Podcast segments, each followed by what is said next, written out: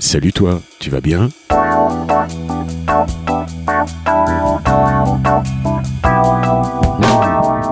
Un podcast de Siam pour faire connaissance avec les cyclistes du quotidien, mais pas que.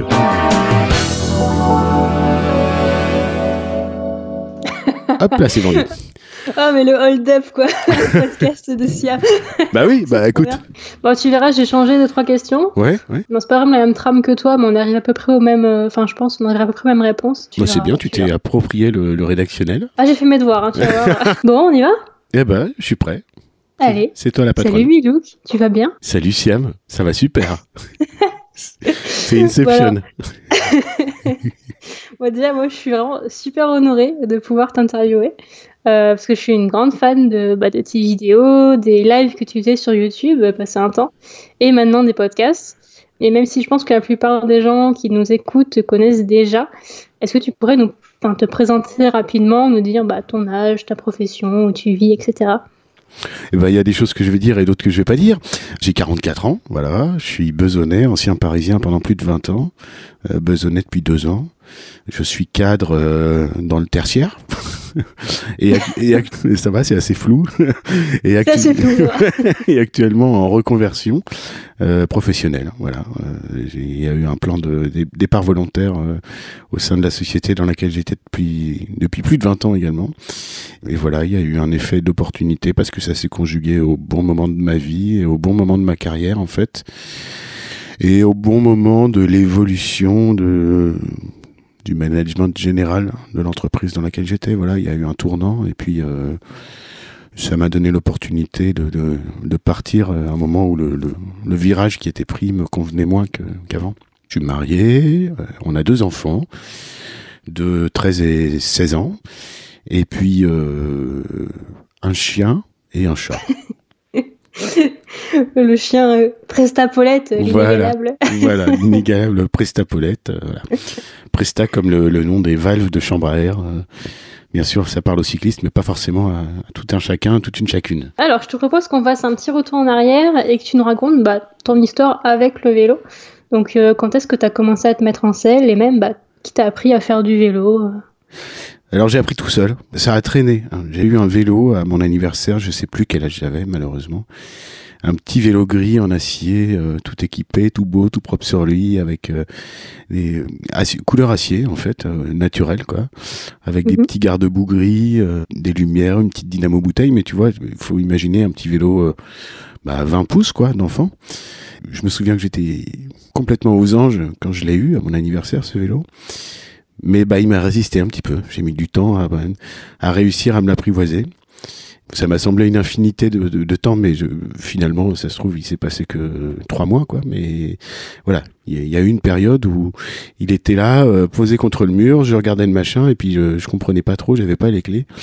Et euh, j'arrive même pas à me souvenir si mes parents ou mes frères et sœurs, euh, moi j'étais le fils euh, le plus petit du- d'une fratrie, donc il il y avait potentiellement tout plein de monde pour m'aider, mais je me souviens que le, le moment où, où- tu sais, où finalement tout d'un coup tu tiens en équilibre sur le vélo, ça m'est arrivé, euh, j'étais tout seul quoi. Et là du coup je hurlais parce que j'étais j'étais ouf de joie et donc euh, une partie de la famille est sortie et me regardait faire les, tours de la maison, mais jusqu'à jusqu'à la nuit tombée tellement euh, j'étais euh, exalté par ce, ce- cette nouvelle sensation quoi, de tenir en équilibre sur un vélo et puis d'avoir cette impression de voler quoi. Ah, c'est trop cool.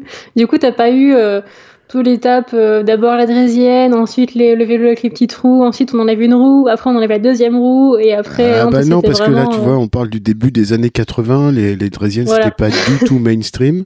Alors effectivement, il y a l'histoire de petits trous et tout ça. J'avais un tricycle jusqu'alors.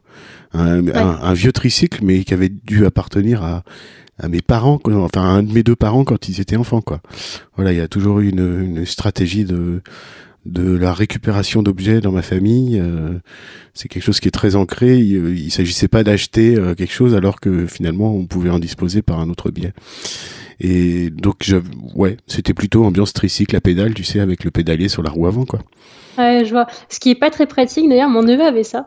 Et en fait, quand tu tournes le, le guidon, bah du coup, tu t'accèdes plus à la pédale parce qu'elle est sur la roue avant. Et donc, euh, Ouais. tu vois, c'est c'est c'est pas ouf. Ouais, bah, j'en ai, j'en ai eu euh, peu de souvenirs de cette sensation. Mais euh, bon, alors c'est ça peut être bien. Tu sais, il y a deux écoles entre la draisienne et les petits trous ou le tricycle. C'est c'est que quand tu commences avec la draisienne, tu apprends l'équilibre, mais tu n'acquiers pas le, le, pédalage. Alors que quand Oui. tu commences avec les petits trous, tu acquiers le pédalage. Enfin, l'un dans l'autre. Après, ça doit dépendre des enfants, tout simplement. Voilà. Il y a des enfants qui, à mon avis, enfin, je suis convaincu que euh, c'est pas une recette miracle la draisienne ou c'est pas une recette miracle les petits trous, mais euh, c'est un peu le, le coup de poker, quoi. Ça marchera dans un cas ou dans un autre, mais c'est un peu selon. C'est ça. Mais c'est vrai que la draisienne, c'est un peu le problème parce que, bah, pour en revenir à mon neveu, euh, lui, il a fait de la draisienne pendant un moment et maintenant qu'il est sur son vélo, enfin, quand il a commencé à pouvoir pédaler sans, sans les petits trous, il n'arrivait pas, à faire les premiers coups de pédale qui vont donner ton équilibre. C'est ça, ouais. Parce qu'il Ouais, n'arrivait pas à pédaler en fait, et euh, enfin pas à pédaler longtemps. Et donc du coup c'était un peu problématique au début et euh, c'était bien galère parce qu'il fallait le pousser en même temps avant qu'il avance. Bah voilà, bah tu, Donc, euh, ouais, ouais. ça me conforte tout à fait dans, dans, dans ce Mm. que je viens d'exprimer, c'est ça. Ouais, c'est, il y a deux choses importantes, l'équilibre et le, et le pédalage. Voilà. Les, les deux ne sont pas innés, les deux ne sont pas euh, naturels, on va dire. Voilà, faut combattre un petit peu ça. On a tendance à l'oublier quand on est adulte et tout ça. C'est, en m'entretenant avec Goldie qui nous racontait qu'elle a appris à faire du vélo euh, à l'âge adulte, euh, Oui, passé oui. 25 ans. Euh, voilà, ça te ramène un petit peu là-dedans. Et euh, faut pas l'oublier, quoi. C'est un petit peu euh, une phase d'apprentissage qui peut être même un peu difficile, quoi. Voilà, c'est un petit chemin de croix pour réussir à tenir en équilibre sur ton vélo et réussir à le lancer et tout. euh, ouais. J'ai souvenir que notre euh, notre baby Louquette, euh, c'est ça. Elle avait du mal avec. euh, euh, bah, elle était passée par la draisienne, voilà. Donc du coup, elle avait du mal euh, avec euh, ce moment crucial où elle va poser un pied sur la pédale pour donner un petit coup et pour se lancer, pour avoir l'équilibre avec la vitesse. Mais c'était compliqué. euh, Il fallait qu'on la lance en fait. Après, elle arrivait à pédaler Ouais. une fois lancée, mais ouais.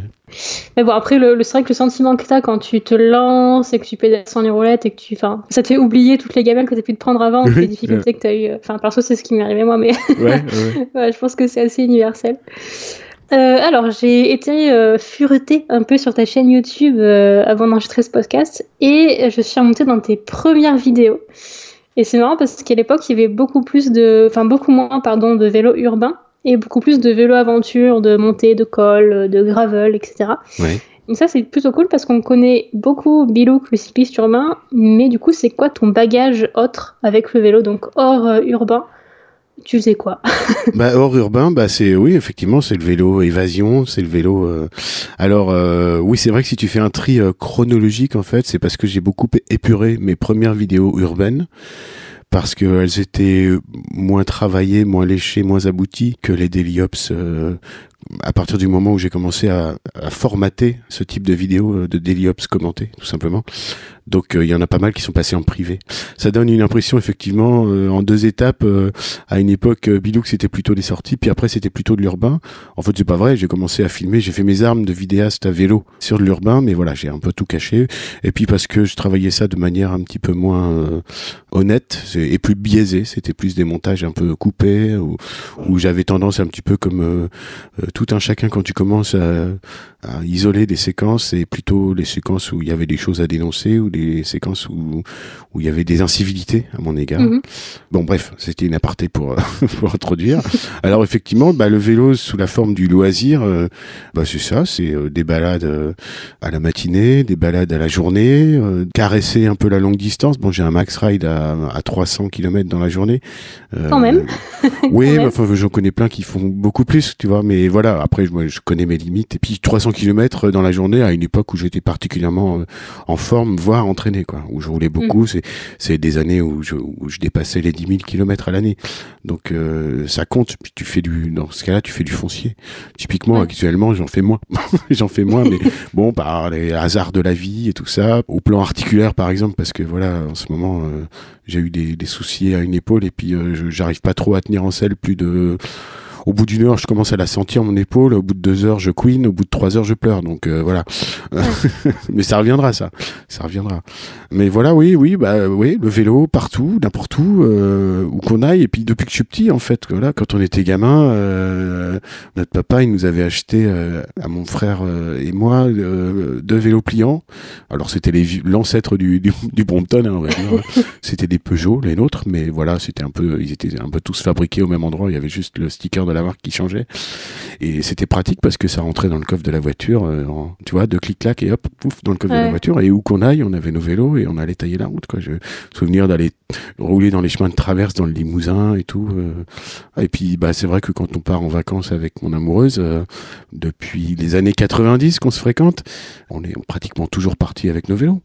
J'ai souvenir de grandes balades avec nos vélos premier prix de, de supermarché euh, à la fin des années 90 dans le massif des morts, euh, euh, dans le Var. Donc voilà, ça semblait naturel quoi. Ça semblait naturel. Donc le, voilà, le côté loisir, évasion, et puis parce que tu peux allonger les distances, tu peux élargir ton horizon, quoi. Tu peux voir défiler tellement plus de paysages en une journée de roulage. Ouais, ouais et t'as l'impression de, de, plus le, enfin, pas de le mériter parce que j'aime pas trop cette notion-là, mais au moins tu tu vois, quand tu passes en voiture quelque part, quand tu montes un col en voiture, tu t'arrêtes en haut pour voir le panorama et tout, t'as pas vraiment euh, pris conscience de l'effort que c'est de découvrir ça juste par tes propres moyens, tu vois. Donné que avec le vélo, tu peux le faire. Et je trouve que ça, c'est vraiment cool. Complètement, je suis bien d'accord, t'en prends plein les yeux. Même si t'es en train de cracher tes poumons et que t'as le cardio à 180, mais... Effectivement. voilà, parce que... Bon, on a, on a fait beaucoup de montagnes avec ma douce, mais euh, ni l'une ni l'autre euh, spécifiquement des grimpeurs. Hein, voilà, on est plutôt en chair, on va dire, hein, pour pas dire dodu en ce qui me concerne. on va le dire vite. Donc forcément, ça tu le payes quand tu grimpes, mais après, il y, a le, y a le plaisir de la descente quand même. Et puis bon, euh, j'en ai déjà parlé dans un des podcasts, mais euh, du coup, quand tu as un peu ce profil-là, euh, finalement, euh, une montée de col qui dure 20 km, mais qui est bonhomme malin assez régulière, c'est beaucoup plus facile que finalement une journée de toboggan en moyenne montagne où, où, tu passes ton temps à monter, à descendre, à monter, à descendre, et tu as du mal à imprimer le rythme, en fait. et ton cœur, tout simplement, c'est pour le cardio. Hein. Ah, mais c'est sûr. J'ai préféré, pour te dire, monter le col de la Forclaz plutôt qu'aller faire un tour en Tu te prends des rampes à 16% euh, euh, tous les 300 mètres. Oh et où du coup, t'as pas le temps de, de, te remettre. C'est d'une violence, c'est euh, un truc de fou. Quoi. Ah j'ai souvenir dans le Cantal d'une portion à 17% qui était presque gravel. C'est pas un mythe. Hein. Dans le Cantal, on dit que les Auvergnats sont pingres. Bah, c'est pas un mythe. non seulement ils s'emmerdent pas à faire des lacets, tu vois. Donc là où tu aurais pu faire des lacets à, à 7-8%, bah eux, ils partent à 17%. Puis comme c'est tellement pentu, 17%, mais euh, je parle de 17% euh, constamment, quoi. Hein, euh, c'est pas juste un, petit coup de cul. Et donc comme c'est 17%, ils peuvent pas venir avec leur rouleau pour mettre le bitume et tout ça, donc il faut du gravier. donc j'ai souvenir dans la montée de, de, me dire un moment, alors que t'as les, les, cuisses qui explosent, le cœur qui explose, et tu te dis mais il faut pas que je m'arrête parce que si je m'arrête, je, repars en arrière, je me pète la gueule, et surtout j'arriverai jamais à redémarrer. Et puis dans la descente, c'est horrible. Tu descends de ta selle, tu mets le popotin au-dessus de la roue arrière carrément, tellement euh, au niveau de la gravité, si tu restes en selle, tu pars en avant quoi. Ah ouais, bah je vois, je vois très bien. Hier, euh, j'ai été faire un tour de vélo et vers Clermont, hein, et euh, on s'est pris une rampe à 21%. Wow euh, bah, Ça fait mal, autant te dire que j'ai marché. j'ai dû faire, allez, on va dire 200 mètres, encore même pas. Ah ouais, 21%, c'est carrément vertigineux en plus. Quoi. Ah ouais, ouais c'est euh, ultra vieux. Ouais, t'as l'impression de monter un mur, quoi. Ça. Bah c'est ça, ouais. Et puis ouais, c'est ça, t'as le cœur qui est là en mode arrête parce que sinon euh, moi je m'arrête. Donc du coup tu t'arrêtes et tu marches. Mais c'est vrai que c'est euh, un peu violent. Ouais. Ok, et du coup, toi, tes, euh, ta pratique avant, c'était plus route, gravel, VTT, un peu tout VTT très peu, c'est-à-dire j'ai jamais eu de VTT à proprement parler, mais par contre j'avais un VTC avec lequel j'allais partout en fait. Ouais. ouais, je me posais pas la question, voilà. Je connaissais pas ce que c'était que la pratique de VTT vraiment euh, engagée, tout ça avec un. Alors ça nous arrive régulièrement d'en louer avec mon épouse. Et puis là, on a des, super vélos et tout ça. Cet été, euh, dans la Maurienne, on a loué des VTT de descente. tu sais où tu as un bouton, tu peux débrayer ta selle aussi. Au ah oui. elle, descend, elle tombe d'un coup aussi pour éviter justement le, phénomène de gravité, pour pas partir sur l'avant tout simplement. Ouais. Et ouais, c'est l'éclate quoi. C'est l'éclate. Alors on n'a pas vraiment, on n'est pas vraiment expert de la discipline, mais euh, on s'amuse comme des petits fous. c'est rigolo. Mais sinon, oui, non, moi définitivement, c'est, à la base c'est plus route, tout simplement, et puis chemin aussi, euh, ouais, côté gravel, quoi. Ok, euh, je vais faire référence à ce que tu m'as dit un petit peu plus tôt, parce que tu es connu, toi, pour euh, bah, montrer une image positive du vélo urbain à travers tes vidéos. Et pourtant, dans tes premières Deliops, tu montrais surtout les difficultés et surtout les obstacles en fait que tu, que tu rencontrais. Genre, c'est un peu des petits des petits clips mis des petits cut cut ouais, ouais, ouais exactement dans, dans l'esprit de ce que fait Grégoire euh, Marshall à Lille voilà, ou, voilà c'est ça ou Brice Perrin avec ses hebdo vélo ou des choses comme ça. Mm, mm. ouais ouais. Bah je, je faisais un peu comme tout le monde en fait. C'est-à-dire que ça, typiquement ça manquait d'inspiration et, et, mais c'est ça quoi. Et puis euh, je me je m'efforçais de récupérer ce qui était un peu notable sur le trajet. Alors il n'y avait pas que du négatif non plus, tu vois. Il y avait des, des passages un peu fun, euh, des courses poursuites entre cyclistes ou avec un mec en roller que j'ai jamais réussi à rattraper. Faut le faire quand même. Le mec avait la santé. Mais finalement je me suis rendu compte que j'avais envie, j'avais envie de causer en fait, parce que je suis un grand bavard, comme tu as pu t'en rendre compte depuis fort longtemps et tu t'en rends compte encore aujourd'hui.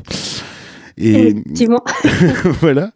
Et parallèlement à ça, en fait, il y a euh, une espèce de compile d'incivilité que j'avais faite et que j'avais faite uniquement pour faire de la place sur mon disque dur. En gros, je, à un moment, mon disque dur était plein. Toi-même, tu sais ce problème qu'ont les vidéastes hein, mhm.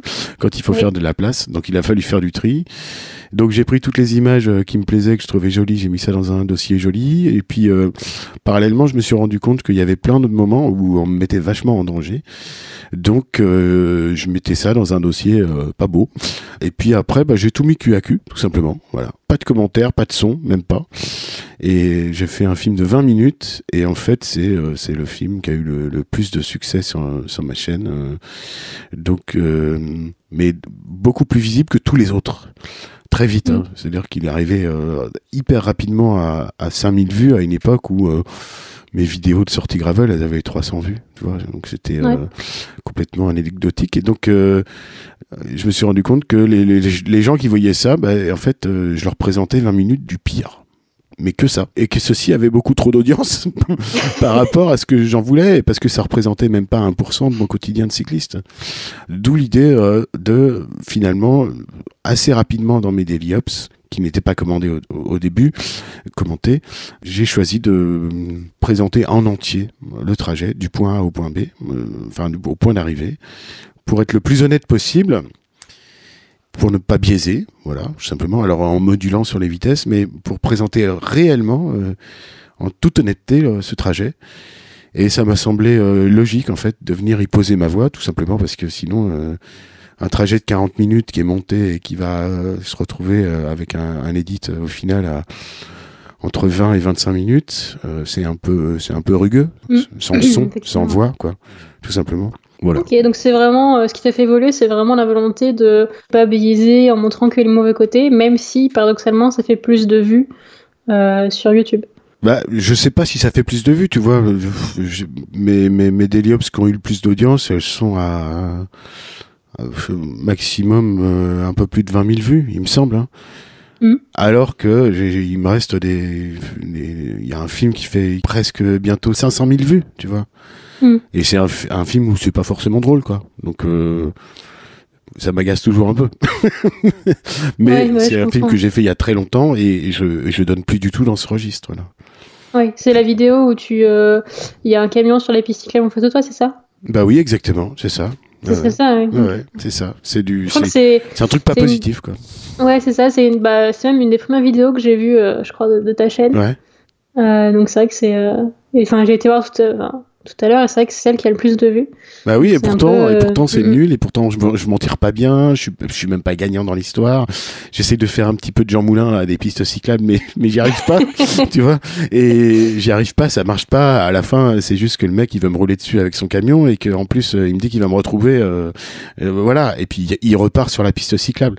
Donc bon, euh, bref, c'est un échec total. Donc moi je suis, je suis assez amer. Et puis je m'étais posé la question longtemps si je le montais ce film.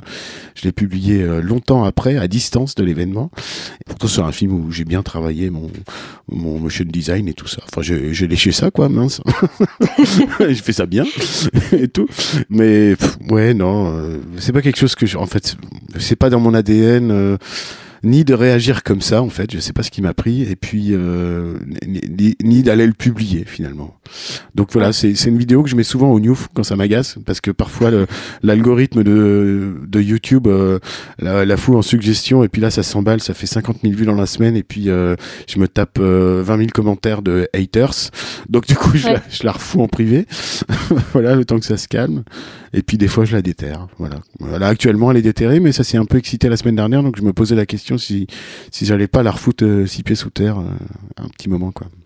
Ouais, c'est quelque chose qui t'arrive souvent d'avoir des commentaires comme ça de haters ou de, Bah sur de des gens mal intentionnés. sur des vidéos comme ça, oui. Ouais. Typiquement sur des daily ops, non. Non, ou alors où c'est vraiment totalement marginal, quoi. Hmm. Mais bon, ça peut arriver. hein. Il, y a, il y a- il y a des gens qui viennent sur YouTube, ils, ils tombent sur un film de vélo, ça y est, euh, ils viennent déverser la haine, ils savent même pas de quoi ils parlent. Euh, ils sont en train de me dire, ouais, vous, vous, vous grillez les feux et tout ça. Euh, Je dis, mais vous avez pas vu la vidéo, non? Je sais pas.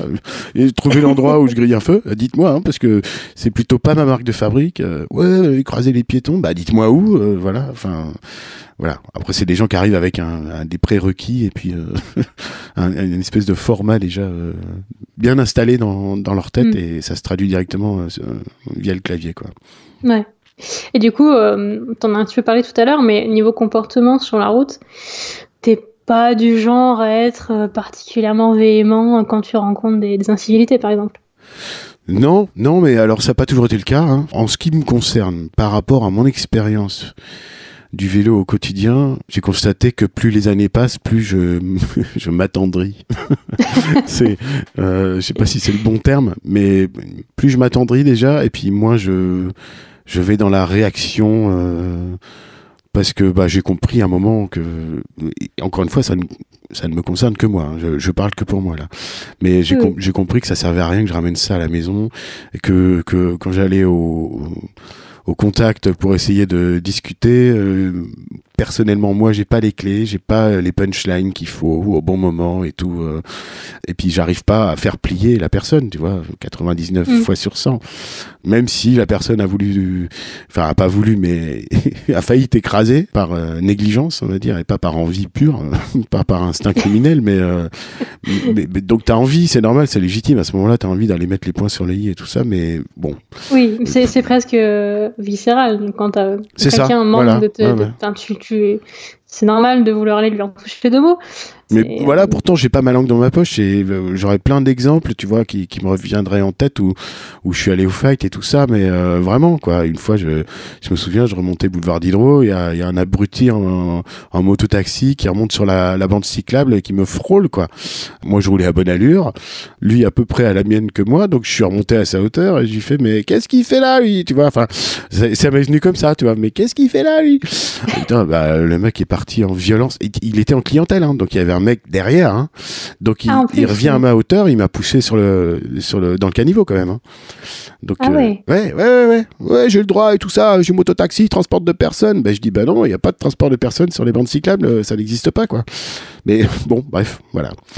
Après, tu vois, une expérience comme ça, d'abord, il y y a le côté un petit peu traumatisant quand t'as un mec sur une, une Goldwing euh, qui vient te coller ses pots d'échappement brûlants pour te pousser dans le caniveau, déjà, hein, quand oui, même. oui, j'imagine. Voilà. Euh, T'as la peur de la chute et tout, t'as la violence du mec, la violence verbale, la violence dans le regard. Et puis en plus, euh, le mec est persuadé qu'il a le droit de rouler là-dessus, alors que c'est absolument pas vrai. Mm. Donc, euh, constat d'échec total de un mec qui est passé comme ça, qui m'a fait peur, qui m'a surpris parce qu'il m'a frôlé. Et puis j'ai voulu aller euh, me battre un peu, enfin résister un petit peu, et puis lui expliquer pourquoi. Et puis c'était un échec total. Donc j'ai ramené ça à la maison, je l'ai ruminé, c'était incroyable. Ça te fout en l'air une soirée, un truc comme ça. Même plus, des fois, moi souvent, euh, quand. euh, pour revenir sur l'exemple que j'avais donné pendant le podcast, tu vois, où le, le mec qui me double euh, quand j'allais. Enfin, quand il y avait euh, un, un camion, enfin bref, un mec me double et me met en danger. Et après, du coup, tu le portes sur toi pendant la journée, tu dis ouais, putain, c'est vraiment un connard et tout. Le soir, tu y penses encore, et le matin, enfin, le, le lendemain, quand tu repasses au même endroit, tu dis ouais, ben, Ouais. effectivement, il n'avait pas la place. Ouais, ouais, Et du coup, ça. tu, ça escalade de nouveau dans ta tête. Et c'est vrai que c'est dur de s'en séparer. Et euh, même si c'est, enfin, c'est très négatif au final comme, euh, comme spirale, quoi. C'est ça, mais euh, je pense qu'il y a des gens qui ont les clés pour ça et, et moi je les ai pas. Voilà. Et je les ai tellement pas que finalement, que, quand j'essaie de résister comme ça, je, finalement, ça ne fait que hum, amplifier le problème pour moi, quoi. amplifier ce que ça peut. C'est triste à dire, hein, parce que ça veut dire que c'est vraiment de la résignation aussi. Mais euh, dans une certaine mesure, je préfère me résigner de, de n'avoir pas réagi que de me résigner d'avoir réagi et de m'être pris une veste totalement parce que je suis tombé sur un, un type absolument abruti qui est incapable de comprendre et, qui en plus est parti en ayant euh, le sentiment que finalement c'était toi l'emmerdeur quoi. Oui voilà, il n'y a, a, pas de point positif parce qu'au final tu as la peur euh, que tu as ressenti parce que tu t'es été mis en danger, la colère ensuite parce que tu n'as pas réussi à faire entendre ta façon de voir les choses au mec, et encore plus de colère en sachant qu'il pense que lui il a raison que c'est toi qui fais C'est ça, Donc, voilà. euh, il repart il y a convaincu. vraiment rien de négatif. Voilà. ouais, ouais. C'est du, c'est euh, du, c'est du lose-lose. C'est ça. Donc ok, je vois. C'est vrai qu'après c'est dommage de n'arriver à la résignation, mais en même temps, bon, euh, c'est peut-être la meilleure solution effectivement. Je, bah, c'est- c'est- ouais, encore une fois, ça dépend des gens, ça. Oui, oui, quand t'as pas les clés pour passer au-dessus, c'est Voilà. vrai que c'est mieux de. Mm, mm, mm. Ok. Euh, si on fait un petit point comportement sur la route, Monsieur Bilouk, on sait dans tes vidéos que tu conduis quand même assez sagement et que t'as pas peur du tout des trajets qui sont quand même très véhiculaires. Moi, des fois, je te vois prendre des, des boulevards euh, à trois voies et je suis là, mais ouh là là, Ouais. jamais j'irai là. Comment Mais toi, tu, tu fais ça euh, pépère. Ouais, bah écoute, euh, en fait, les gros axes, il faut un petit peu démystifier. hein. Dès lors que c'est urbain et que c'est la vitesse est limitée, réglementée, paradoxalement, et, et ça, ça va vraiment casser euh, des idées reçues, mais c'est beaucoup plus simple sur une deux fois deux voies, une deux fois trois voies, de prendre ta place sur une des voies parce que toutes les voitures ont de quoi se déporter sur une autre voie sans problème que sur une deux fois une voie ou voire une voie à sens unique où il y a carrément pas la place de te doubler mais on veut te doubler quand même. Ouais. J'ai eu plus d'expérience. Alors bon, il faut être honnête, je, je, peut-être mon pourcentage de circulation et se situe plus sur des du, du réseau euh, classique plus que sur des gros axes, euh, voilà, des deux fois deux voies et deux fois trois voies. Mais j'ai Mhm. j'ai eu beaucoup plus d'expériences euh, euh, malencontreuses ou d'un peu d'agression euh, routière, on va dire. Hein, c'est ça, des gens qui te pressurent dans dans un sens unique limité à 30 alors que tu roules à 37 euh, et que tu sais qu'il n'y a pas la place de te doubler et que ça klaxonne et tout ça et que ça s'énerve. Euh, voilà, ça, ça me heurte plus que finalement quand je suis sur la N13 euh, à Neuilly pour euh, rejoindre la Défense et que c'est deux fois quatre voies. Tu vois. Donc euh, il y a forcément la place de, de me dépasser. Donc je me tanque au milieu de la voie de droite et puis ça se passe bien quoi. Ouais, ouais. Parce que ils ont forcément une échappatoire et une excuse pour te doubler proprement. C'est-à-dire que à- à partir de ce moment-là, ils, ils, ils ont pas l'opportunité de te raser de près finalement, puisqu'ils sont obligés de se déporter sur la voie de- à gauche de, de là où tu es. Mais non, puis tu sais, j'ai commencé à circuler à une époque où le- les, pistes cyclables c'était complètement anecdotique. Donc en fait, j'ai appris à une époque où tu circulais à vélo sur la chaussée. Donc tu étais de facto un cycliste véhiculaire. Donc c'est- un apprentissage en fait, c'est un apprentissage. Mm. Après, après, euh, je, je, je fais partie des, des, des gens qui prônent euh, évidemment le développement des pistes cyclables, complètement même. Ok. Euh, alors, j'aimerais qu'on revienne aussi sur deux vidéos qui sont assez marquantes, enfin qui du coup, moi, m'ont un peu marqué sur ta chaîne. Ouais. Alors, il y a celle de Baby Lookette, où elle prend la parole pour Yeah. bah, nous parler d'un trajet que vous avez fait ensemble pour aller au cinéma, je crois. Euh, si Ouais, exactement. Et bon, je pense que je suis pas la seule à avoir été marquée par cette vidéo.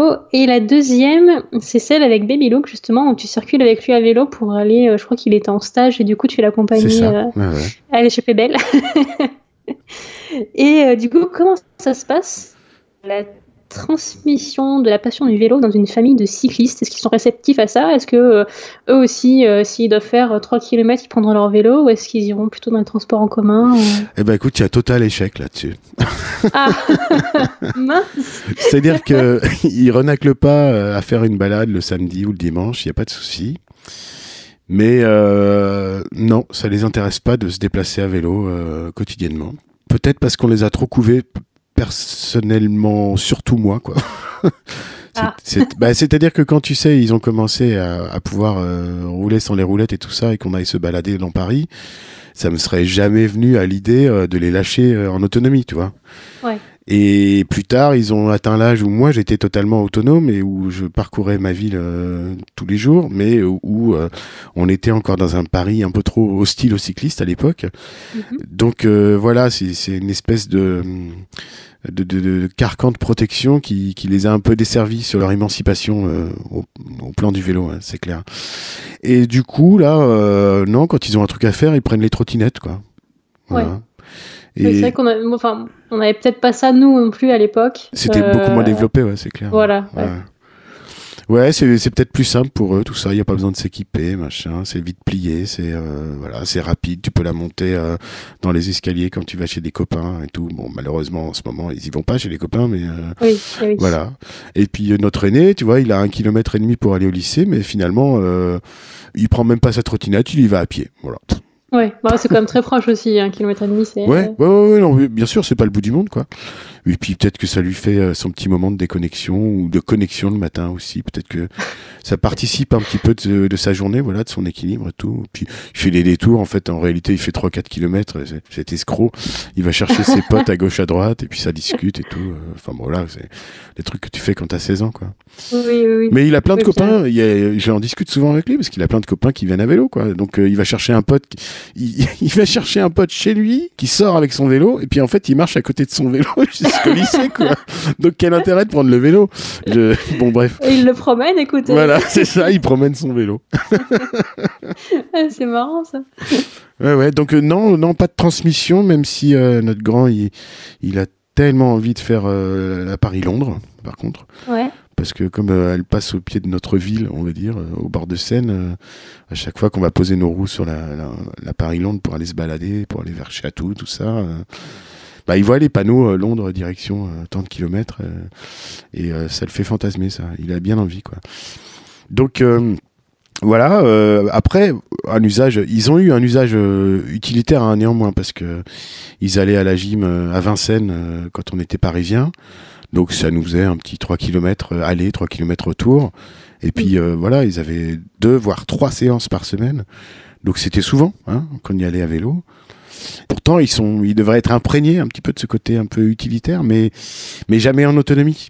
Donc je pense que ça les dissuade un petit peu de peut-être qu'il y a un peu de frayeur aussi. Et puis voilà, là, Beson, c'est quand même beaucoup moins cyclable que, que Paris maintenant. Donc euh, je sais même pas s'ils ont peur ou pas. Enfin, faudrait que. Bon, tu viens de lancer une discussion familiale là, ok. D'accord, bah, On va faire le point. tiendras au courant alors. On va faire le point. Est-ce qu'ils ont peur ou pas Ouais, ouais. Ok. Mais par contre, ils Non, après- dès qu'ils sont en salle, ils sont contents, quoi. Ouais, bien Oui, c'est ça. Ils sont peut-être le que du coup, le, le- ce qui vous intéresserait le plus, ce serait le côté voyage euh, avec les sacoches. Tu pars, tu dors dans un camping ou même à l'hôtel, et après, euh, tu as plus le côté aventure, côté, côté- côté utilitaire, qui est un petit peu rébarbatif, euh, peut-être, euh, de leur point de vue, tu vois. Ouais, certainement, ouais. Complètement. Mm. Ouais. Ben, on va clore le chapitre YouTube maintenant. On va plus euh, parler de Twitter. Parce qu'il me semble que tu as été un des premiers euh, un petit peu à t'exprimer dans la cyclosphère. Eh ben non, pas du tout.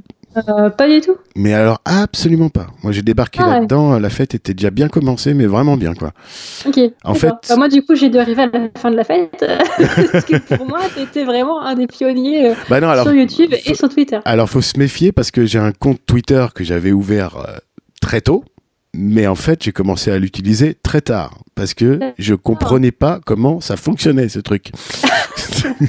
Mon Dieu.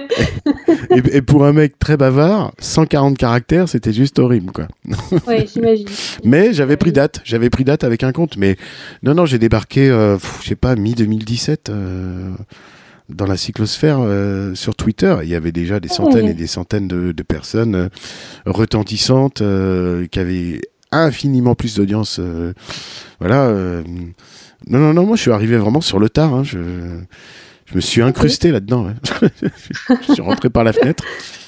Mais après, ça a été assez vite, ouais. euh, la, la montée en audience, on va dire.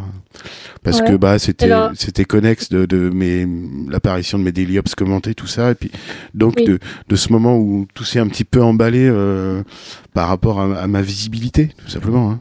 Jusqu'alors, c'était très confidentiel, comme je te disais. C'était. Euh, Quand je mettais une vidéo de gravel, ça faisait 300 vues, mais voilà, c'est tout. Et il y a un moment où quand j'ai commencé à commenter mes vidéos, euh, eh ben, je mettais en ligne le soir à 18h, le lendemain il y avait 1000 vues. Donc pour moi c'était totalement révolutionnaire et c'est là où Mhm. j'ai commencé à glaner des abonnés euh, et sur YouTube euh, et sur Twitter. Voilà. Ce qui n'est pas une finalité dans ma vie, c'est pas mon but dans la vie. hein. j'ai Oui, oui, un métier, j'ai une famille, euh, voilà. Mais par contre j'ai beaucoup de plaisir à faire partie de cette communauté. C'est-à-dire que voilà. Si tu veux, je me place pas en tant que personne euh, ultra retentissante. Enfin, je, je, je veux surtout pas me poser en arbitre, en juge de voilà quoi. Oui, bien sûr. Euh, bien sûr. voilà, certainement pas. Euh, mais, mais je suis lucide sur le fait que effectivement j'ai un peu plus d'audience que, que la moyenne. Quoi. Et Est-ce que tu dirais que ces derniers temps, il y a de plus en plus de cyclos sur Twitter? Parce que c'est un peu l'impression que j'ai, alors que je suis là depuis pas très très longtemps, mais j'ai l'impression qu'il y a de plus en plus de personnes qui arrivent avec leur compte euh, en mode euh, coucou, je suis nouveau. c'est, enfin moi, c'est quelque chose que j'aime bien voir. euh, J'imagine que toi aussi. Ah bah c'est complètement enthousiasmant, ouais, c'est ça qui est sympa, ouais, ouais, vachement. Oui, oui, effectivement, il y a quand je, je vois des, euh, je suis très attentif quand quelqu'un s'abonne. Si tu veux, je vais regarder toujours systématiquement son, son compte euh, Twitter. Et, Ouais. et là, typiquement, c'est vrai qu'il y a rien à voir parce qu'en fait, euh, les gens viennent de s'abonner en janvier 21, quoi. Donc, C'est ça, euh, donc c'est Et tu vas voir euh, dans les événements, il y a genre euh, que des comptes de, de tweetos de, de vélo. Ouais. Et du coup, en général, quand c'est ça, moi je m'abonne, enfin je, je m'abonne en retour, tu vois, je me dis ah, à nouveau, ouais, cool. voilà, c'est bon. Il a, il, il fait partie du groupe. Ouais, ouais, c'est ça. Non, bah non, c'est euh, super alors- enthousiasmant, puis c'est bah, c'est c'est parallèle à, à l'augmentation de, de la part modale, hein, tout simplement. Alors, tu as souvent exprimé euh, le souhait, alors c'est plus trop maintenant, mais je sens que c'était des, des réflexions que tu avais avant que moi je me mette sur YouTube. Tu t'exprimais sur le fait que tu aurais bien voulu qu'il y ait plus de femmes cyclistes qui se fassent entendre, alors à la fois sur Twitter et sur YouTube. Euh, Ouais, pourquoi c'est c'était hyper important, important. pour toi ouais? Ouais, c'est bah, pa- bah, parce qu'en fait, euh, t'as deux poids sur la balance et tu les retrouves pas euh, sur la balance des réseaux sociaux. Mhm. Alors, euh, grâce à toi, euh, voilà, grâce à, nos amis belges, euh, grâce à, nos amis normandes, ça change et c'est bien parce que ça redonne de la visibilité et puis parce que ça fait des exemples. Moi, je suis convaincu que pour s'identifier, c'est mon épouse qui me dit ça hein, et j'adhère totalement parce que elle est, professionnelle du cycle, elle répare et elle vend des vélos et elle sait très bien que ça rassure beaucoup les, les clientes quand elles ont affaire à elle, peut-être Mhm. plus que à un homme pour euh, une certaine proportion des clientes. Et le fait de communiquer, d'avoir une communication positive et on- va dire entraînante vers la pratique du vélo au quotidien, bah, c'est beaucoup plus facile pour une femme de s'identifier à toi que de s'identifier à moi quelque part. Mhm. Alors c'est peut-être euh, mettre les gens dans les cases, euh, de dire ça, c'est peut-être sexiste même. euh, ça se trouve, je suis en train de faire une grosse dérive sexiste, mais mais, mais- Non, non, non, je pense que au-delà de, du simple fait que tu sois un homme et moi une femme, c'est surtout le, les gens s'identifient à la pratique, tu vois. Donc euh, si t'es une femme et que tu roules, enfin une femme qui roule comme toi en ville, s'identifiera plus à toi qu'à moi qui fais principalement des vidéos de gravel, tu vois. Donc Ouais. Enfin Ouais, moi je le vois comme ça. Je sais pas si, si, si j'ai raison ou pas, mais euh, après, parce qu'il y a aussi tout un tas de problématiques que moi je peux pas Oui. évoquer dans ma pratique quotidienne. Ah bah tu vois, par exemple, euh, quand tu as une, une vidéaste euh, femme euh, qui va raconter un petit peu euh, son rapport à la féminité et avec le vélo, euh, comment elle s'en dépatouille, euh, est-ce que euh, il a fallu qu'elle enlève ses jupes et robes parce que son vélo était pas adapté, ou est-ce que elle préfère euh, euh, rester coquette et tout ça et choisir le vélo adapté? Ça, c'est des choses auxquelles moi je peux pas répondre. Je ah roules dans le c'est- kit, c'est il y a Oui, le kilt. Ah, grincheux. grincheux, je t'embrasse.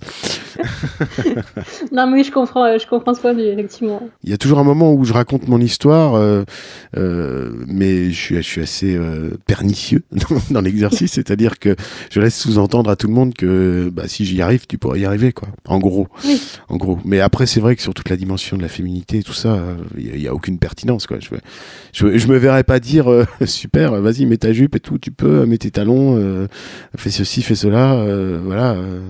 Bon, bref, ça m'est arrivé de citer en exemple des, des amis, des collègues, euh, voilà, qui sont femmes à vélo et voilà, et de et de prendre pour exemple un petit peu ce que j'observais de, de la manière dont elles se comportaient.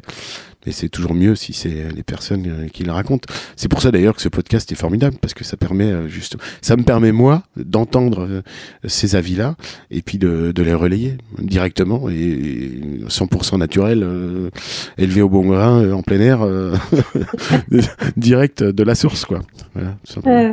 Non, c'est vrai que c'est intéressant d'avoir des, points de vue qui peuvent être totalement différents. D'un côté, tu as une femme qui va te dire, bah non, moi je ressens pas la la double peine d'être une femme à vélo, et de l'autre côté, t'en as une qui va te dire, bah moi oui, carrément. D'ailleurs, c'est pour ça que quand je sens que ça, ça pue un peu euh, parce que c'est dangereux, bah du coup je roule plus vite. Euh, donc c'est vrai que c'est euh, complètement. C'est hyper intéressant d'avoir toute cette pluralité en fait d'avis hmm. sur un, truc qu'on partage tous en fait. Donc oui, c'est.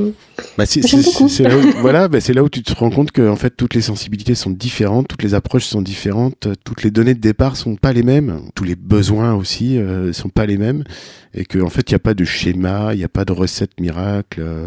tout le monde fait sa propre recette quoi. Il n'y a pas de recette magique en fait. Mm. tout, le monde fait en fonction de. Je sais pas si c'est clair. C'est clair, ouais, c'est clair. Mais je, trouve pas les mots là. Je, trouve pas la punchline. clair,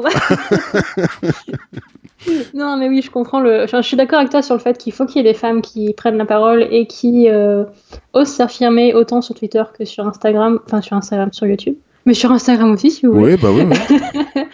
euh, et, euh, et qu'elle montre que voilà, c'est possible de rouler à vélo euh, euh, et, que n'importe qui peut le faire en robe, en talon, comme tu veux. C'est ça, mais oui, il y a plein d'exemples, tu vois, quand tu regardes sur Twitter, bah, quand t'as des selfies et tout ça, il y a des trucs hyper cycle chic, machin, euh, top glamour, quoi. Et ça fait plaisir. Ça fait plaisir parce que ça veut dire que c'est possible. T'es pas obligé de, de, mettre ton lycra. Si tu veux mettre un lycra et bombarder à, à 35 à l'heure, comme euh, Géraldine qui fait euh, Versailles, Courbevoie tous les jours avec son vélo à 12 000 balles, d'accord, vas-y, tu mets ton lycra. Mais si tu veux y aller hyper cycle chic, euh, tranquille, peinard, confortable, en, est, en y allant mollo sur la pédale pour pas transpirer, bah très bien, c'est possible aussi, quoi. C'est possible. C'est ce qu'on voit tous les jours sur, sur la faire Quoi. Effectivement. Et je trouve que même au-delà du YouTube, c'est vraiment le podcast qui permet de véhiculer ce message-là. Parce qu'au final, sur YouTube, euh, ça demande un, investissement de temps quand même conséquent de faire des vidéos et tout, et c'est uniquement lié à ta pratique. L'intérêt d'avoir autant de gens avec des profils si différents qui viennent dans ce podcast, c'est bah, de dire, euh, bah ouais, en fait, tout le monde peut faire du vélo à sa façon et tout ça, quoi. Donc euh, voilà. Ah bah j'achète, c'est exactement ça. C'est pour, tu sais, j'ai pas eu un petit désamour de YouTube, c'est juste que euh, au bout d'un moment, euh, après plus de 50 daily ups, tu commences un petit peu à tourner en rond. Voilà, mm. puis quand tu te retrouves sur un itinéraire que tu peux moins faire varier aussi, c'est c'est un peu plus compliqué. Et puis j'ai un peu le sentiment d'avoir présenté globalement ma pratique là. il, y a, quand même des centaines, des centaines d'heures de programme, donc c'est bon, le, le, Polaroid il est fait là. Et euh, effectivement, ce podcast c'est un souffle d'air euh, frais incroyable parce que c'est pas moi qui parle, c'est pas auto-centré, c'est c'est pas moi qui ai filmé mon trajet, puis monter sur sur mon ordinateur, puis poser ma voix avec mon ressenti. Ça va, ça, va un moment ça. c'est bon parce que voilà, je, tu vois, je suis pas blogueur dans Euh, par exemple, je me mets pas en scène et tout ça parce que ça m'intéresse pas. C'est pas moi que j'ai envie de véhiculer, c'est un message. C'est cette pratique du vélo au quotidien. Donc euh, tout simplement, voilà. le sujet c'est pas moi. Bah, Donc ce podcast pour ça c'est mortel, c'est mortel effectivement. Puis je prends des claques à chaque fois. Je fais des, je fais des rencontres. Euh, il y a des entretiens avec. Alors toi, je te connaissais avant, donc c'est différent. Mais il y, a, y, a, des entretiens qui se terminent, et des personnes avec qui je pourrais être aussi copain qu'avec toi, tu vois. Au bout d'une heure, deux heures de discussion, tu te dis mais c'est fou en fait, euh, cette personne est superbe. les gens sont formidables, en fait. Les gens sont formidables. C'est incroyable. C'est vrai. que ça fait du bien de d'entendre des, des, jolies choses dans ce podcast. Bah, c'est ça, puis c'est frais, quoi. C'est-à-dire, moi, je suis phénomène nouveau, tu vois, dans ma vie, je, je suis capable de réécouter mes podcasts. Alors que les délires, c'est pas tellement, enfin, tu vois, en, général, on n'aime pas s'écouter parler, quoi. Enfin, je sais pas comment tu le vis, toi, par rapport. Voilà, horrible. ok, elle a lâché. et, là, en fait, ce, ce, podcast. Euh, pourquoi t'as dit ça? C'est nul voilà. Alors que là, c'est juste c'est une conversation. C'est même pas une interview, c'est une conversation euh, à bâton rompu. Donc c'est chouette. Il y en a certains que je réécoute euh, avec plaisir plus tard, tu vois, avec le recul, euh, où, j'entends différentes choses finalement, un petit peu. Mm. Puis ça me nourrit pour les suivants aussi. C'est un peu pour ça aussi. Ah oui, oui. Mm. Oui, j'imagine. Et du coup, tu as, évolué dans ta vision de voir les choses, de, de considérer les autres cyclistes grâce à ce podcast ou? Pas vraiment Je sais pas si j'ai encore assez de recul parce que finalement, ça fait, euh, hmm. ça fait quoi? Ça fait deux mois. Euh, oui, c'est vrai que c'est assez frais. Ouais, c'est récent, c'est récent. Et puis, Alors c'est toujours la même trame de départ, c'est toujours le même, euh, on appelle ça un, ours, un arbre de questions. Mhm. Et en fait, ça nous amène toujours sur des terres différentes. C'est ça qui est cool. Oui, c'est vrai. Ça n'a pas changé ma, ma vision des choses globalement, mais euh, par contre, c'est hyper enthousiasmant parce que effectivement, tu, tu prends conscience de cette euh, polymorphie de la cyclosphère. C'est totalement mhm. incroyable, quoi. Il y a 32, 33 épisodes. Il n'y a pas une personne pareille que l'autre, quoi.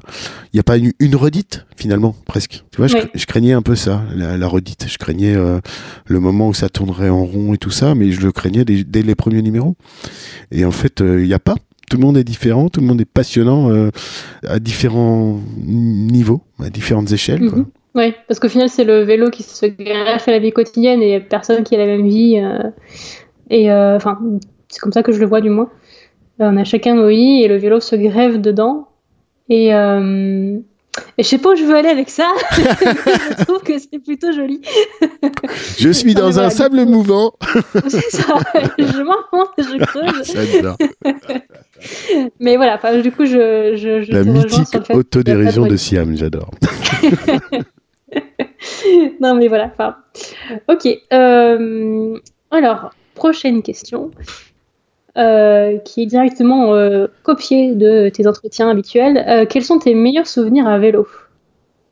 Ah, je pourrais. Oui, il y en a plusieurs. Hein, mais oui, c'est ça. Je pourrais pas en dire qu'un, mais alors du coup, je vais pas trop développer les balades euh, sur des vélos trop grands pour nous euh, qu'on piquait à, mon autre grand frère avec mon, grand frère juste qui, avait deux ans de plus que moi et, et on piquait le vélo de mon père.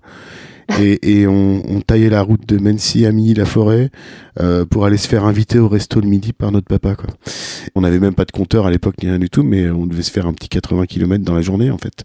Aller-retour sans le savoir sans le savoir. C'est-à-dire que ça je l'ai calculé bien rétrospectivement plus tard mais voilà et à l'aventure n'importe comment sur le réseau secondaire où il y avait des voitures qui roulaient hyper fort et tout ça, mais avec euh, l'inconscience de, de l'âge, parce qu'on était gamin. Enfin, je sais pas, je devais avoir 12-13 euh, ans, tu vois. Moi. Donc euh, voilà, et on allait se faire inviter au resto à midi. Euh, par papa quoi. On débarquait à son bureau, il nous, il nous voyait avec les vélos tu sais, avec le petit truc dans le regard du genre, ah, c'est bon, je suis bon pour le resto, là. je mangerai pas à la cantine. Et, euh, et voilà, et c'était génial. C'était super. Ça, c'est euh, vraiment un chouette souvenir, voilà. Et c'était dans l'enfance, quoi. Euh, ouais, les balades avec les, nos vélos pliants un peu tout pourris euh, dans le Limousin ou ailleurs, quand on les emmenait dans la voiture, quand on partait en week-end ou en vacances mon premier voyage à vélo, qui, qui, en plus était un voyage à vélo euh, en solo, où je suis parti euh, de la maison et puis euh, je suis descendu dans les Alpes. Mhm. C'était épique, il a plu tout le temps, j'avais le vent dans la gueule toute la semaine, enfin c'était n'importe quoi. Super pour Il y a eu deux heures, deux heures de soleil dans, dans toute une semaine, quoi. La, oh la tente n'a jamais séché, tout était trempé, enfin voilà, c'était épique. Et puis j'avais pris dix fois trop d'affaires, donc forcément les, les, sacoches pesaient un âne mort. Mais un super souvenir, un super moment euh, méditatif. Euh, c'était arrivé un moment dans ma vie où c'était parfait, quoi. Voilà. Et puis une espèce d'un de moment de presque de d'égoïsme en fait finalement. J'ai eu des remords en fait. J'ai eu des remords tellement j'avais du plaisir. tu vois. Oh, j'étais pas bien tellement j'avais du plaisir en fait. ouais, c'est particulier là. Je pense qu'il faut il faut être un peu égoïste des fois pour soi aussi pour se retrouver. Et, ah oui, mais c'était totalement salvateur. Jamais j'ai autant euh, remis les pendules à l'heure dans ma vie que dans cette semaine-là, quoi. Mais parce mm. que j'avais jamais eu cette opportunité. Voilà. J'ai eu le bon de sortie de la part de Bilouquette et ça a changé beaucoup de choses dans, dans ma manière d'aborder la vie, euh, cette expérience. Et puis, euh, ouais, mon premier 300 avec mon pote Fanfoué, un Paris Tour euh, comme des gorées. Euh, on, a, on a roulé, mais comme détruit. Presque 300 bornes à 32 moyenne. Enfin, c'était génial. ah, quand même, d'accord. Ouais, ouais, ouais, on était bien, on était jeunes, on était beaux, on avait des cheveux, c'était super. Enfin, c'était il y a 3 ans. c'était il y a 3 ans. Donc, non, il n'y avait pas beaucoup de cheveux, quoi. Et puis, Fanfoué euh, à la pause qui s'arrête et puis qui se boit un demi-litre de bière. Je me dis, il va jamais repartir, c'est pas possible. Un demi-litre de bière, quoi. Et puis il est reparti, la fleur au fusil et tout ça. Voilà. Chistole, comme on dit. Voilà, voilà. trois, trois, souvenirs. Euh, et puis évidemment, ouais, euh, les, les balades avec ma bilouquette. Mais alors, euh, le problème, c'est qu'elle a tellement monté en grade au plan des cuisses et du cardio que maintenant ça devient dur, quoi. Ah, dur de suivre. Ah là là, c'est horrible, c'est horrible. Elle me largue, mais alors d'une force, laisse tomber. Si à un moment elle, elle fait pan, elle veut partir. Je, je sais pas, j'ai pas le temps de relever la tête, elle est déjà 200 mètres devant, quoi. donc, euh, c'est dur. Mais à une période, euh, à une époque, on était à peu près euh, avant qu'elle explose. Parce que maintenant, c'est comme toi, tu vois, elle, taquine le Zwift et compagnie dès qu'elle peut. donc, bah non, bah forcément, voilà, elle a de l'or dans les veines, quoi. bah, si elle t'attend, au bout d'un moment, ça va, quoi. C'est juste si elle t'attend pas qu'elle ouais, ouais, ouais, ouais. Non, non, mais voilà, elle, elle route dans les groupes euh, mixte où en général euh, c'est la seule nana et puis elle fait pleurer les mecs quoi. Ils reviennent à la maison, des fois ils passent boire une bière à la maison, euh, tout le groupe, ils reviennent puis tu vois les mines, ils disent bon c'est bon il faut la calmer ta nana là, c'est pas possible. Il y a un gros décalage. Mais on a, des, on a des super souvenirs à vélo tous les deux, évidemment. Et puis depuis qu'on se connaît, depuis les années 90. Donc, ouais, ouais, c'est complètement. ça fait partie de notre couple, quoi. Donc, euh, ouais. fait partie intégrante de votre équilibre, un peu, de partir aussi tous les deux euh, quand vous pouvez. Euh. Complètement, ouais. quels sont tes moins bons souvenirs à vélo maintenant? Dans le contexte urbain, les moments où je m'agace, quoi. Mhm. Voilà. Pas forcément les deux, trois accidents que j'ai pu avoir. Euh, mais plutôt les, les, les, les, moments de conflit. Voilà, typiquement, tu vois, euh, le, le, mec dont je te parlais, euh, moto-taxi avec sa, avec sa moto mhm. de 300 kilos, là, euh, voilà, ça c'est des trucs, euh, à partir du moment où ça te crispe comme ça, voilà. Sinon, sinon me faire dégommer par une bagnole qui m'a coupé la route en estimant qu'elle avait le temps de passer avant que j'arrive alors que j'arrivais. Mhm. et, que, c'était un moment où j'envisageais de faire le Paris-Brest-Paris 2015. Donc j'avais déjà fait mon, mon, brevet de 200 km et, et c'était un jeudi, je crois, et le, le, dimanche, je devais faire mon brevet de 300 km ou, ou de 400, je sais plus, et bah ça s'est arrêté net. Voilà. c'est con parce que c'était une année où conjoncturellement ça s'y prêtait. Parce qu'un Paris-Brest-Paris, bah, c'est euh, pour celles et ceux qui savent pas, faut que tu valides des brevets. Donc euh, un brevet de 200, un brevet de 300, un brevet de 400, un brevet de 600. Et pour prétendre prendre le départ du 1250 euh, Paris-Brest-Paris. Mhm. Évidemment, ça permet de trier un petit peu les, les enthousiastes qui se diraient. Donc si tu as survécu aux 400 et aux 600, D'ailleurs, le 400 est plus dur. Bien souvent, euh, ce que me racontent mes copains euh, et copines, euh, le 400 est plus difficile à faire que le 600. ah ouais. Ouais, parce que la, fourchette de temps est pas la même. En fait, en gros, c'est plus resserré. Il faut que tu roules un peu plus vite sur le 400 pour le valider, parce que ça se valide dans des temps et tout ça. Et puis dans le 400, bah, globalement, il fait il fait beaucoup nuit, quoi. Alors que dans le 600, t'as deux fois le jour. Ah oui, oui, voilà, mais ça compte. Hein. C'est vrai, c'est vrai. Et du coup, euh, t'as jamais remis ça euh, un bah non, Paris, bah préparation et tout, non et non, euh, non, non, non, non, 2019, ça s'y prêtait pas du tout, du tout, du tout, puisque je venais de me péter une épaule. Mhm, effectivement. Donc voilà on verra. Mais ce sera peut-être autre chose euh, maintenant. C'est un, c'est un petit peu désuet pour moi. Le, le Paris-Brest-Paris, c'est un petit peu old school, on va dire. Délicieusement old school. Hein. Il y a ce côté un peu euh, euh, old fashion. Mais, mais il y a des trucs maintenant qui sont tellement dans l'équivalence de performance et de, de, distance et tout ça. Tu prends la, la bande to ride, par exemple, c'est à peu près la même chose. Mais c'est beaucoup plus moderne. et raccord à l'esprit actuel, quoi. Voilà, C'est moins vieux cyclo-randonneur euh, bedonnant et plus. Euh, voilà. D'accord. Alors, justement, prochaine question. Est-ce qu'il y a des choses que tu rêves de faire à vélo? Donc, une BTR euh, alors, chose comme ça, ou alors juste un voyage en famille, hein, c'est pas forcément. Et eh ben voilà, c'est d'aller euh, d'aller tailler la route en famille, voilà, de se faire, je sais pas, de monter aux Pays-Bas, de faire la Paris-Londres avec notre fils. Euh, ouais, c'est ça. C'est sur le côté évasion. Voilà les choses mhm. euh, que je rêve de faire. Pas forcément le côté performance, la BTR, tu vas ou, ou le Paris-Brest Paris, tu vas pour régler un, un truc avec toi-même. Euh, mhm. clairement, hein. il, y a, quand même un problème psychologique. Hein. tu t'es dit euh, bon allez ce matin je pars de, de 50 ans en Yvelines, je vais jusqu'à la mer, et puis quand j'arrive à la mer, je, fais demi-tour et je rentre. Non, ça va pas. T'étais alcoolisé quand t'as signé le papier d'inscription, c'est pas possible autrement. c'est pas un truc normal, mince. Euh, non, ouais, donc euh, là, t'es plus, euh, c'est un truc un peu interne à toi, quoi. Alors que évidemment, le voyage à vélo, c'est un truc communautaire aussi. Parce que j'ai eu l'occasion de voyager à vélo euh, aussi en groupe. Euh, c'est génial, c'est génial. Bon, c'est toujours un petit peu. Si tu vas pour tartiner, c'est raté quand t'es en groupe parce que t'avances, euh, comme on dit, t'avances toujours à la vitesse du plus lent. Mhm. Donc euh, voilà, t'es pas là pour y aller à 30 de moyenne. Mais par contre, c'est des moments de partage incroyables. Et puis, euh, c'est plâtré de pâtes euh, sur le réchaud le soir. mais c'est super, quoi. Ouais, ça donne envie en tout cas quand on parle. bah oui, oui. Bah, bah alors là, je le conseille à tout le monde. hein.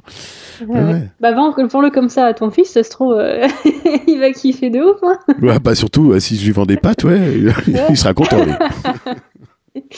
Il est pas à voir, pas à voir. Complètement.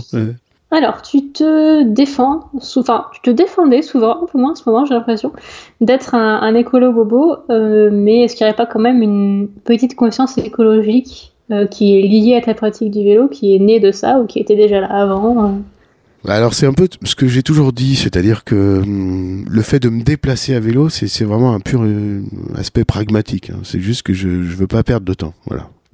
Donc c'était ça ma motivation principale. Mhm. Après, très vite, je me suis satisfait du fait que ça participe à pas encrasser encore plus l'air que respirent nos concitoyens et mes propres enfants et moi-même. Ouais. Donc ça, c'est une satisfaction, ouais. Je prends ça, mais comme du bonus.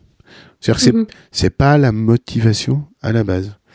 Ouais. Après, effectivement, doucement, avec le temps, tu te mets à réfléchir un petit peu et à te dire, bah tiens, il y a des certains gestes aussi où je pourrais réfléchir un petit peu à éviter de prendre ma voiture aussi parce que finalement j'ai une alternative. euh, Même si ça me prend peut-être plus de temps de prendre euh, tel bus ou tel tram ou ceci ou cela, mais euh, mais voilà, je, je- je suis très en retard. Je disais dans un, un récent podcast que la trentaine de personnes avec qui je me suis entretenu, euh, finalement, je, suis- je suis la, la personne qui a le, le moins de gestes écologistes, euh, écologiques dans, dans son quotidien. Quoi. Mhm. C'est con con, euh, je disais, voilà, j'ai 30 mètres carrés de gazon, mais j'ai même pas de compost, alors qu'il y a plein de gens qui ont carrément un compost dans leur cuisine ou sur leur balcon. Donc pourquoi je le ferais pas? Faut que, Oui, c'est vrai. faut que je le fasse. C'est- un compost. ouais, ouais. Mais voilà, c'est ça. Voilà. Même si on est conscient, enfin on est, voilà, on est, euh, on est attentif euh, à, à- à toutes ces problématiques euh, autour du changement climatique, autour de l'écologie et tout ça. Et puis bon, on fait, on fait un peu attention, mais franchement, je suis loin du compte par rapport à la majorité, quoi. Et c'est, euh, est-ce que la pratique du vélo urbain, ça a euh, fait en sorte que ta, ta façon de consommer a évolué Tu vois, souvent quand tu fais tes courses en voiture, tu vas dans les grandes surfaces euh, qui sont en périphérie de la ville parce Je y a un grand parking. déteste les grandes surfaces. Voilà. C'est une tannée que- pour moi, c'est un moment ouais. d'angoisse. C'est Ah oui, mais je parfaitement. c'est pareil. donc moi c'est le marché, voilà. Voilà. Le marché deux fois par semaine. Et puis euh, on a un petit intermarché là, pour pas citer la marque, mais euh, c'est un petit, hein, c'est un super là, comme on dit. Euh, donc il est à taille humaine. Euh, je connais euh, toutes les caissières, euh, tous les agents et tout ça dedans, euh, les mecs de la Sécu et tout. euh, c'est ambiance familiale en fait. C'est à taille humaine. Voilà, on se dit bonjour, on se salue, on se souhaite la bonne année. euh, on prend des nouvelles, comment ça va, tout ça. Euh, donc ça me convient ça. Voilà, ce que tout ce que tu peux pas vivre dans un hypermarché quoi. C'est pas Ah possible. oui, totalement. L'hypermarché, on y va peut-être euh, allez quatre fois par an quoi. Et en- bah, bon, c'est pour certains achats spécifiques, tu vois, genre les rentrées scolaires, les machins, parce que là, Mhm. franchement, c'est plus économique. On y est allé là pendant les vacances, euh, à la fin des vacances de Noël, pour te dire quand même, on a passé une heure et quart à remplir notre caddie dans tous les sens là. On s'est fait voler notre caddie. C'est- mais Mais c'est on n'avait même pas payé, donc quel intérêt? Mais tu vois, on a perdu une heure et quart de notre vie dans cet enfer qu'est cet hypermarché, et on nous a gaulé le caddie. Et j'ai passé une demi-heure à le rechercher dans toutes les allées. Manque de bol, c'est Carrefour Montesson, donc c'est le plus grand magasin Carrefour d'Europe. Donc t'imagines que tu fais des bornes à pied, quand même. Mais c'est n'importe quoi, écoute, ça, ça me, Ah oui, là, ça me sidère, quoi. C'est vraiment là... euh, Là, il y a divorce, là. je dis, mais merde, putain, tu te fais piquer un caddie qui est même pas payé, qu'est-ce qu'il va faire? Il va en caisse, il fait, bon, tiens, je vais prendre un caddie au hasard, et puis on, on verra bien, euh, ce, sera, la surprise, maman, hein? Regarde, oh alors, qu'est-ce qu'on a à manger ce soir? Non, mais sérieux. Ouais, c'est particulier. Je savais pas que c'était possible, honnêtement. De... Enfin, possible si, mais que les gens faisaient ça, je... ok, d'accord. Voilà, donc, euh, bon, donc les courses, euh, voilà, c'est beaucoup. Le, tout ce qui est produit frais, voilà, c'est au marché. Donc c'est mhm. équivalent vrac, hein, en fait. Oui, euh, J'en parlais dans le podcast. J'ai pas encore le réflexe de ramener mes sachets en papier euh, d'une fois sur l'autre chez mon marchand de légumes du marché, mais il faut que je fasse, en fait. C'est complètement con parce que ça, ça part à la poubelle à chaque fois. Donc je, si, si j'étais assez attentif à tout ce qu'on me martèle dans les oreilles à chaque fois qu'il s'agit d'écologie, c'est voilà, il y a au moins 5-6 personnes qui m'ont dit, ben je vais au marché avec mes boîtes et puis euh, voilà mon fromager il met mon euh, il met le fromage dans ma boîte euh, le marchand de légumes il met ça dans mon filet en, en tissu voilà bon. Faut que faut que je réagisse. Je suis trop mou là-dessus. Ça fait deux mois qu'on me donne toutes les, les solutions et je, je, les applique pas encore. Donc mais voilà encore une fois je suis le dernier de la classe quoi. Bon bah, après, voilà j'en suis pas à acheter des piles électriques dans la scène et tout hein, mais voilà voilà ça a été un peu dur. La chose que si tu si tu, as, tu fais la démarche d'aller dans des dans un marché, c'est quand même que tu achètes local, donc c'est quand même un, truc important. Tout le monde ne le fait pas. Il y a des gens qui se disent écolo qui continuent à acheter du bio dans des grandes surfaces euh, bio, mais au final, ouais, euh, du bio emballé dans du plastique, euh, tout. Voilà, donc. Alors bah nous à, Beson, c'est simple, il n'y a pas de bio, hein, parce que c'est une ville très populaire pour te brosser un peu le tableau, c'est une ville ultra cosmopolite évidemment, avec beaucoup beaucoup de, de populations issues de l'immigration mhm. et puis de, de, de, tous endroits, et puis avec des revenus relativement très faibles, et puis souvent des travailleurs pauvres ou des gens qui combinent plusieurs emplois.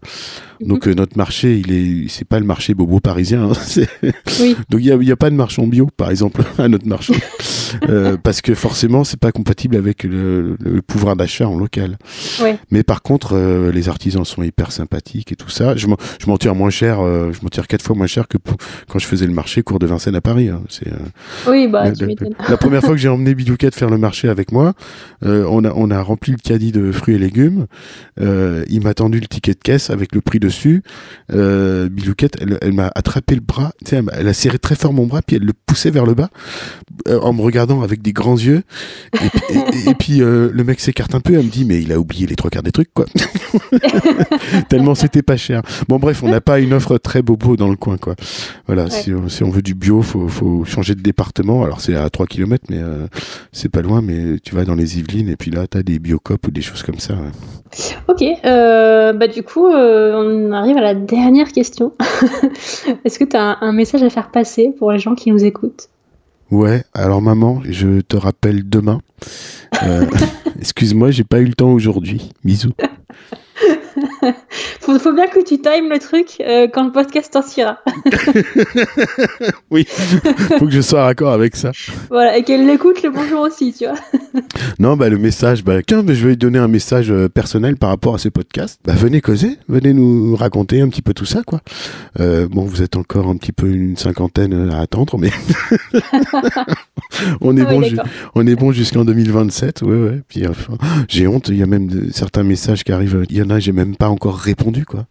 Des, sollicitations, j'ai honte, mais il y en a tellement, c'est incroyable. Ouais. Et euh, tu t'attendais à un tel engouement ou Du tout. pas du ah, tout euh, Un engouement à la participation Du tout, du tout. Euh, j'ai pris vraiment une vraie claque. Et c'est la très bonne surprise. Et ce qui est génial, c'est qu'il y a des tout petits comptes avec des personnes qui, qui, qui, font des tout petits tweets, voire pas de tweets du tout, qui ont très peu d'abonnés, euh, qui sont là et qui ont le droit au même espace que les personnes qui ont, euh, je sais pas, je pense à Tristan qui a 100 000 abonnés, tu vois, qui était dans les premiers mhm. numéros. Et puis, et puis, euh, je sais plus qui, qui en avait que 18, tu vois. Et bah c'est bien, c'est bien. Il y, a un principe un peu démocratique qui me satisfait beaucoup là-dedans. C'est que tout le monde a la, a la même place et le, la même voix. Voilà, la même mm. voix. Le principe de la démocratie finalement. Oui, oui. Ça me plaît bien. sûr. Ça me plaît bien. Et ce qui est bien, c'est que justement de laisser la parole à ces gens-là qui ont peut-être pas non plus envie de se lancer dans l'arène de Twitter, parce que ça peut être quand même très violent par moment. On l'a vu euh, ces derniers jours. Certes, oui. Mais euh, voilà, non, je trouve que c'est bien. Et surtout le, la parité entre faire à chaque fois un homme, une femme. Enfin, tu vois, je trouve ça c'est plutôt cool. Et euh, ça se ressent dans les messages des gens qui veulent participer. Il y a autant d'hommes que de femmes ou, l'inverse? au, départ, quand j'ai lancé le produit, j'avais quasiment la parité. Mhm. Et puis là, ça s'est un petit peu tari. Euh, il y a beaucoup d'hommes qui sont arrivés. Donc j'ai moins de femmes. Message. Ah. j'en ai, j'en ai quand même beaucoup euh, d'avance. Hein. C'est bon, je, tiens jusqu'à l'été, mais Mais ouais, il y a un petit peu moins de. Bah, ça correspond peut-être à une période aussi où elles sont peut-être moins disponibles dans leur vie, tout ça. Parce que elles- évidemment, elles ont toutes la même vie. hein. C'est n'importe quoi ce que je suis en train de dire. ouais, je- tu vois, bah, j'ai fait comme toi. Je suis tombé dans un marécage là. voilà. Bah, Après, ça fait euh, quasiment une heure et demie qu'on discute, donc on peut mettre ça, ça, sur le dos de la fatigue. Ouais, voilà. et puis alors pour te dire franchement, euh, quand je t'ai appelé, je sortais de table, on s'est fait une méga raclette sans fin, et puis il y avait du vin. Oh là là, et puis moi le vin le midi, mais c'est euh, fou. Ça, ça- ça me dévaste le cerveau. D'accord. Je sais pas à quoi ça va ressembler. Peut-être que je referai toutes mes réponses en post-prod, hein, on verra. Ah non, non, c'est interdit par contre. J'y veillerai personnellement. bon, bah écoute, euh, merci d'avoir répondu à, à toutes mes questions. Avec plaisir, Siam. Merci à toi. euh, de rien, c'était un grand plaisir, un très bon moment. Et euh, bah, à bientôt pour de prochains podcasts. Vas-y, c'est toi qui raccroche. Allez, bisous, bisous. Salut. Salut, à bientôt. Ciao.